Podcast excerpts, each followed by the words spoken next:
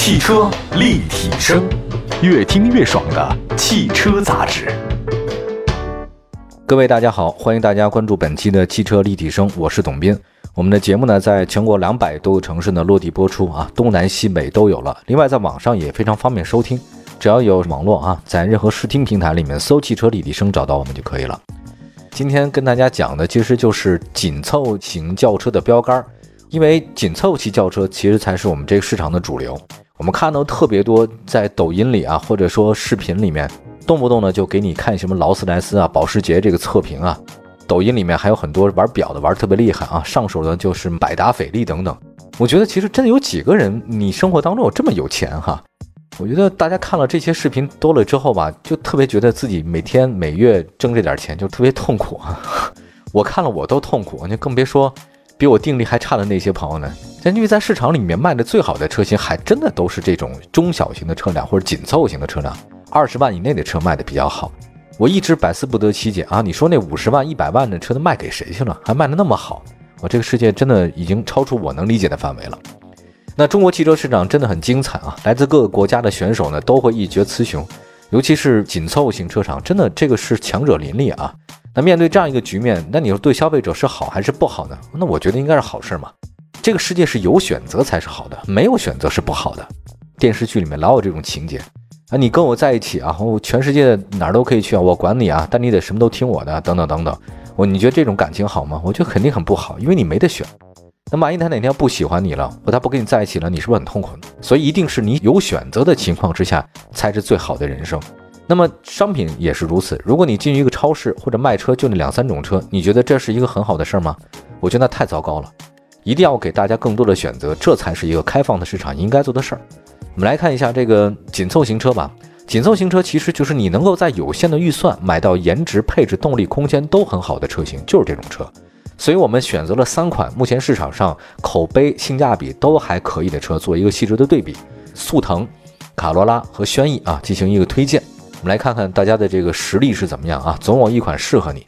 首先来说一个大众的速腾吧，二零二零款的二八零 TSI DSG 舒适型国五排放标准，厂家指导价呢是十六万一千九百块钱。速腾 Sakita，我先说一下这个名字哈，这速腾这车是很久以前就有了啊。我就百思不得其解，我说 Sakita 是什么意思啊？速腾，我怎么查啊要查查查查不清楚。后来呢，就是无意中找到一个非常有意思的点。我不是曾经写过一本关于吴哥窟的书嘛？就吴哥沉睡四百年那书是我写的，其中很多翻译的过去的那个名字啊，过去那些吴哥王朝的那些人的名字，它其实是翻译成拉丁文，拉丁文再翻译成英文，哎，英文你咱们再转成中文的这种非常多。后来我就发现啊，萨吉塔原来其实是一个拉丁词语。它的意思是什么呢？其实是射手的意思。你说萨吉塔到底是什么意思？它没有完全一个意思。佛系啊，这个名字没有太实际的意思，但它就可能自由，一种奔放的状态啊，就叫萨吉塔。速腾沿用了家族式的设计啊，前脸呢有丰富的横线条，宽扁的造型，视觉感觉很好。它中间那个多辐式中网看起来很亮眼。呃，镀铬装饰啊，我觉得镀铬不要太多，太多的话呢会显得这个人特别没品。就相当于很多那个大哥啊，这脖子上的金链子一样啊，我没有别的意思啊，我觉得那个太多了，不觉得脖子沉吗？再看一下镀铬，其实也是如此，你得有恰到好处，不能多也不能少。再看一下那个速腾的大灯啊，确实还不错啊，大灯标配的是那 LED 光源。速腾的造型设计呢，相对来讲比较中庸啊，当然也挺大气的，不会有违和感，视觉效果很好。另外，它尾部给你做了一个熏黑处理，那个尾灯嘛，显得就是年轻富有动感，而且点亮之后呢，辨识度还是不错的。再来看一下内饰，速腾的内饰啊，你也大家都懂嘛，大众的内饰都那个样子啊。你要说亮点的话，其实是挺难的一件事儿。中控台其实是非对称式设计啊，最早呢它在高尔夫中用的，后来整个都用上了。仪表盘呢是传统的双圆，造型中规中矩，中间呢配了一块行车电脑显示屏，了解具体情况。它搭载的是六点五英寸的触控液晶屏，应用度还是比较高。另外再看一下空间方面，真皮座椅啊，速腾黑色元素是主元素，两侧的护翼的话呢，包裹感很好。它不是真的运动式的座椅啊，它是仿运动式的座椅，嗯，这个挺重要的。另外，速腾的后排空间表现很优秀，坐垫长度高，配备了中央枕啊。这个当后排地板的中间有鼓包，所以还是有点缺陷的啊。另外，驾驶方面的话呢，搭载 1.4T 四缸的涡轮增压发动机，它匹配七速双离合变速箱，满足国六排放了已经啊，这开始了。涡轮介入的话提前了一些，你要是一点四 T 的话，提前点，你的起步范围内感觉特别好。挂入 S 档之后的话呢，大家就会发现速腾秒变小野兽哈，可以这么理解，就起步快，低扭动力输出充沛，加速感呢比 D 档来的更加强烈。但是我很坦诚的告诉大家，我从来没挂过 S 档，无意中挂过两次 S 档，我自己发现适应不了。我不太清楚大家有几个人在路上开车是用 S 档的，你可以告诉我们，在我们的微信和微博的后台给我留言啊，我也能看一下。刚才说了这个速腾啊，这个性价比还是挺高的。我忽然想用那个最近一段时间电视剧里面那个《三十而已》啊，那个三位女主角来点评一下，就说你这个速腾像谁呢？速腾啊，有点像那个《三十而已》里面那个顾佳啊，就是把老公从烟花编程师打造成徐总那位人。就是你开这个车吧，就偏商务啊，这家用也是相当可以的，而且到哪儿都适合啊，出得厅堂，下得厨房啊。同样免得顾家，这个打得过那谁，又弄得过那谁谁谁啊，所以大众就比较适合，它哪儿都能好用啊。这个三十而已的顾家，大概就是这种速腾的角色。我们再来看下一个啊，再下一个车型跟大家说一下，就是丰田卡罗拉了。丰田卡罗拉这车很熟啊，二零一九款一点二 T S 啊 CVT 运动版，厂家指导价十三万六千八。卡罗拉最近前脸变得有点激进了，横向的那个多辐式进气格栅有冲击力。它现在也为了打造一种叫运动感嘛，所以它增添了很多热血沸腾的气息哈。车前大灯犀利啊，远近光灯都是标配 LED 的。整体看起来，卡罗拉呢还是不管怎么说吧，那虽然是运动，但还依然是有那种家用的这种风格。卡罗拉的内饰呢也是黑色的了啊，这个大家都变成黑色，显得年轻一点。中控台但还是用料一般的啊，这硬塑料材质，手感较硬。机械的仪表盘加四点二英寸的液晶彩显屏，配备九英寸的触控屏，等等等等啊，内饰亮点还是比较多。空间方面，该车标配了织物座椅啊，座椅舒适度尚可。前排配备了主驾驶座椅两项的高低调节。卡罗拉的后排呢还算宽敞，就大家感受一下，能满足日常家用。虽然配备了中央枕头，但后排地板中央较大凸起。呃，另外动力方面，这个车不太像那个速腾 Sakita，这个是一点二 T 的四缸涡轮增压发动机。那个是一点四 T，这是一点二 T，峰值扭矩呢也比那小，最大功率也小一点啊。匹配 CVT 无级变速箱，满足了国五排放标准，并且满足驾乘舒适性。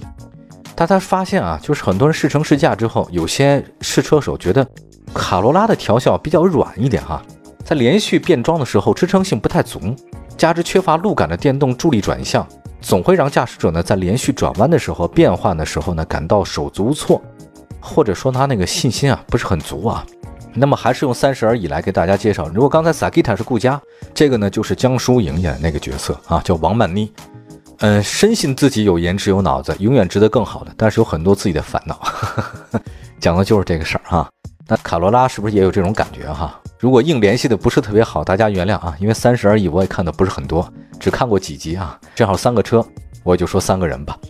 呃，一会儿呢，再跟大家介绍一下这个日产的轩逸吧，好像也没得选了。那它应该代表的就是三十而已的那个毛晓彤那个角色，那个在家里生活那个状态啊。一会儿回来，汽车立体声，您的爱车情报站，会新车，私车定制，会买车，会客厅大驾光临，庖丁解车，精准分析，会拆车大师来帮您会用车，自驾上路会玩车。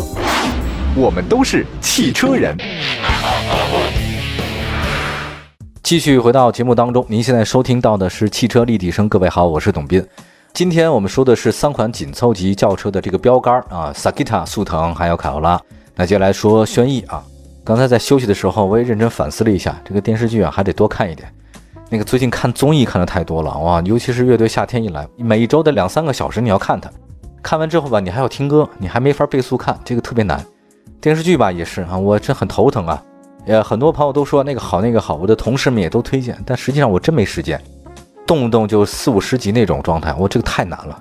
我们来看一下日产轩逸啊，这个二零二零款一点六升 XE CVT 舒享版。轩逸其实它 Vmotion 那个设计语言还是挺好看的，因为它这个价格也很低啊，才十一万九。它整个那个造型前面大 V 啊，这个造型就是胜利的。这个车啊，轩逸一直卖的都非常的好。两厢还是三厢啊？还有包括那个各种小改款的时候，它销量一直都不低。但你要说它销量特别的高，就是 top three 好像也特别难，一直在四五六左右来回晃的，那永远是卖的很好啊。这个也算是一个独特的门类，老少咸宜吧。我想可能就是挺符合大众审美的。另外再看内饰，轩逸内饰依然也是黑色的，现在大家都喜欢搞黑色哈，再显得时尚一点。运动气息感比较好。另外，这配备了方向盘四向的手动调节，搭载了一个四点二英寸彩晶屏啊，实用性很好。八英寸的触控液晶屏，也就是说这三款车里面，就日产的内部的装饰液晶屏还都是最大的，数据就是这么写着的。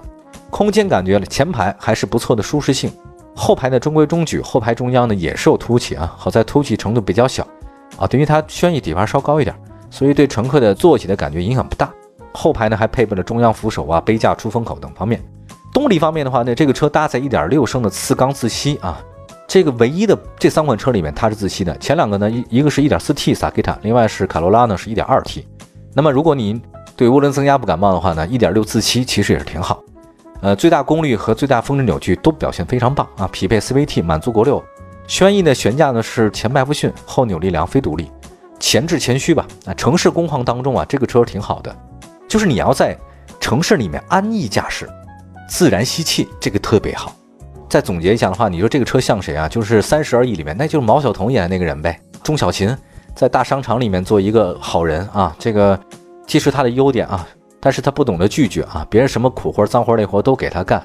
那个嫁给了一个有铁饭碗的老公，自己呢一份普通工作，安心做一个平凡妻子。可是平凡的生活不让她有平凡的日子啊，中间也碰到过一些小鲜肉的这个阻拦，但依然呢，最后还是平稳的过渡了啊。后来呢？演了一个，就是因为写作偶尔卖出高价的版权啊，这个家庭出现了很多变化等等，这是后来的话。但如果说从平时的状态来讲，轩逸这个车特别像那个毛晓彤演的那个钟小琴，特别适合家庭，而且它不涡轮增压。你看那萨克的卡罗拉都是涡轮增压，一个就是江疏影，一个是童谣，那这个就不是，这是自然吸气。我一直觉得这个自然吸气发动机挺好的，也保养起来也很方便。好，我刚才说到了这三款车型的话呢，也是三十而已啊。这个紧凑型轿车，总结总结吧。那个速腾它是高端的紧凑车了，整体实力较好，价格也最贵。速腾呢，现在是 MQB 平台之后，整体驾乘感很好了。大众品牌确实是认知度比较高啊，不乏关注度。当然你要跟其他相比的话呢，它价格确实不便宜。另外的卡罗拉呢，是现在也纳入到那个 TNGA 架构了，它现在有后多连杆了，丰富的悬架也不错啊，适应性也更好一些。双擎版卡罗拉上市以后呢，会对大家更是个好的选择，对吧？你既然买了，干嘛不买双擎版？油耗还更低呢。再来看一下轩逸啊，轩逸外观很中庸了，在运动和保守之间呢，它没有那么激进啊，也不是那么过于老，又 A 又丧啊，又甜又咸，这种感觉还是挺好的，相信获得大多数人的认可。轩逸其实是今年好多个月份的这个轿车的销冠了，你看，相对中庸的还是挺受中国人欢迎的，对吧？好吧，这个以上就是三款车，希望大家多听我们汽车立体声啊，多关注一下我们的节目。我是董斌，欢迎大家明天同一时间继续关注汽车立体声，拜拜，朋友们。